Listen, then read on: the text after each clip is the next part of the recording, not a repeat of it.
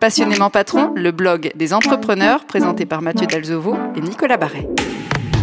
Bonjour et bienvenue dans un nouveau numéro de notre série Passionnément Patron. Notre expert Nicolas Barré distille dans chaque podcast des conseils à destination des chefs d'entreprise. Bonjour Nicolas. Bonjour Mathieu. Alors le sujet que nous abordons aujourd'hui est consacré à la santé et au bien-être du dirigeant d'entreprise. Un sujet, Nicolas Barré, qui vous tient beaucoup à cœur. Oui absolument Mathieu, car si j'ai tenu à ce que nous abordions dès nos premiers podcasts le sujet de la santé du dirigeant, c'est parce que c'est un sujet souvent tabou, comme si les patrons n'avaient pas le droit de se plaindre, et qui a pour conséquence des dépressions ou des burn-out qui aboutissent le plus souvent du temps à une envie légitime de tout laisser tomber et de se désengager définitivement du sort de son entreprise. Vous-même, vous avez été euh, concerné? Bah Oui, comme beaucoup de patrons, j'ai traversé des moments difficiles où les ennuis et la fatigue s'accumulent, l'efficacité au travail et l'ambiance à la maison finissent par s'en ressentir. ce sujet, beaucoup de chefs d'entreprise finissent par divorcer. Euh, ces périodes de difficulté, c'est la vie d'une entreprise, ou alors il faut faire autre chose. Euh, il faut être bien dans sa tête, bien physiquement et bien avec ses proches. Comment vous en êtes sorti vous-même?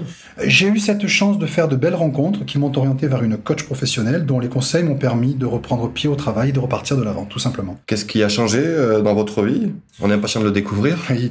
Alors, la vie d'une entreprise repose pour beaucoup dans la détermination, l'optimisme, la créativité de son dirigeant, et être dans ces dispositions ne s'improvise pas, et s'altère si on ne prend pas soin un minima de son corps et de son esprit. J'ai compris, grâce au conseil de cette professionnelle, que pour se mettre en situation optimale de réussite, un patron doit préserver son hygiène de vie et son équilibre personnel toute l'année comme un sportif de haut niveau. Alors comment faire pour trouver le bon équilibre entre engagement professionnel chronophage et sa propre santé? Eh bien justement, je crois qu'il ne s'agit pas de trouver de bon équilibre ou de juste milieu, mais de considérer que la santé du dirigeant est un prérequis non négociable à sa réussite.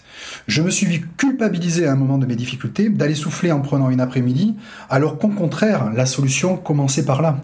Je le répéterai aussi souvent que je le peux, le bien-être du dirigeant constitue le premier capital de son entreprise. C'est une réalité. Pas facile alors de trouver du temps quand on doit être au four et au moulin. Je pense aux petites entreprises où le patron est parfois seul. Les personnes qui nous écoutent doivent penser que c'est facile à dire plutôt qu'à faire. Comment on fait concrètement? Tout d'abord, il faut en prendre conscience. Il faut que chaque dirigeant d'entreprise comprenne que la fatigue qui s'accumule, la tête dans le guidon, ne plus prendre de temps pour soi, finissent par avoir pour conséquence des conséquences sur votre efficacité et sur votre humeur. Au final, vous finissez par faire plus du présentéisme au bureau qu'à passer du temps à faire avancer les choses, et le risque est alors de vous enfumer le cerveau et clairement de faire une dépression que je préfère au terme de burn-out. Alors, Nicolas, quelques conseils à partager? Il existe des choses simples pour préserver sa santé, comme bien dormir en respectant ses rythmes de sommeil et attaquer ses journées à 100%. Alors, un petit conseil, attention aux mauvaises literies qui peuvent vous empêcher de bien récupérer. Là encore, j'en ai fait la mauvaise expérience. Ensuite, il y a le fait d'avoir une bonne alimentation, la plus équilibrée possible. À ce propos, bannissez les sandwichs et limitez au maximum les restaurants quand vous le pouvez. Préparez-vous le soir votre gamelle avant de partir travailler, en privilégiant bien sûr des plats, des plats plus.